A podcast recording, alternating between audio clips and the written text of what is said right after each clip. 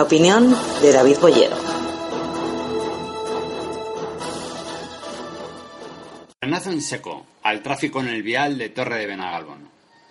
Desde hace varias semanas asistimos a un debate ciudadano ante la posibilidad de reapertura al tráfico del vial de Torre de Benagalbón. Personalmente, creo que dar entrada de nuevo al tráfico rodado sería un terrible error. En ese sentido, yo mismo apoyé la recogida de firmas en contra de la reapertura, aunque no comparta la formación posterior de una asociación de cuyo proceso constitutivo nadie sabe nada, ni siquiera quienes firmamos en change.org. ¿Quién la compone? ¿Cuáles son sus estatutos? ¿O cómo se eligió a su presidente? Son cuestiones absolutamente opacas y que sugieren un tufillo de excesiva politización del asunto. Poco a poco hay que ir asimilando la idea de que no tenemos por qué plantar el coche en primera línea de playa. Si existen problemas de aparcamiento y acceso a la playa, demandemos una mejora del transporte público, pero no sigamos atentando contra el medio ambiente. En esta polémica hay una infinidad de hechos que me chocan como ciudadano.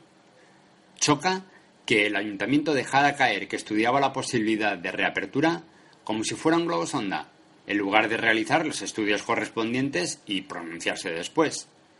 Choca que desde la nueva era participativa del ayuntamiento no se haya transmitido en ningún momento que la reapertura o no se consultaría con la ciudadanía, pues si esta no es una cuestión para someter la consulta ciudadana, ¿qué lo es? Choca que Izquierda Unida sea uno de los principales valedores de la Asociación de Hosteleros AEMUR que promueve la reapertura, a pesar de contar en sus filas con los verdes.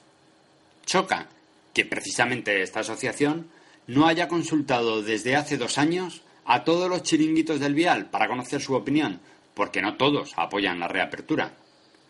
Choca que se haya creado una asociación para la defensa de los valores naturales del paseo marítimo de Torre de Benagalbón y antes incluso de reunirse con la alcaldesa hayan acudido con sendas denuncias a Costas y Seprona.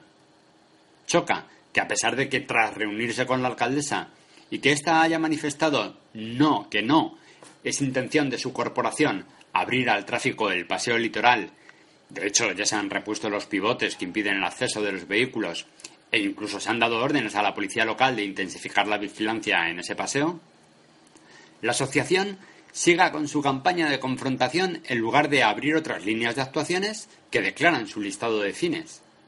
Choca que uno de estos fines de la asociación sea el fomento de un paseo marítimo ecológico e integrador y no se den cuenta que eso choca frontalmente con tener un paseo de cemento y hormigón como el de Rincón o La Cala, que es, a fin de cuentas, el proyecto que en su día se remitió a Madrid. En fin, chocan muchas cosas, pero al menos no se abrirá el tráfico rodado.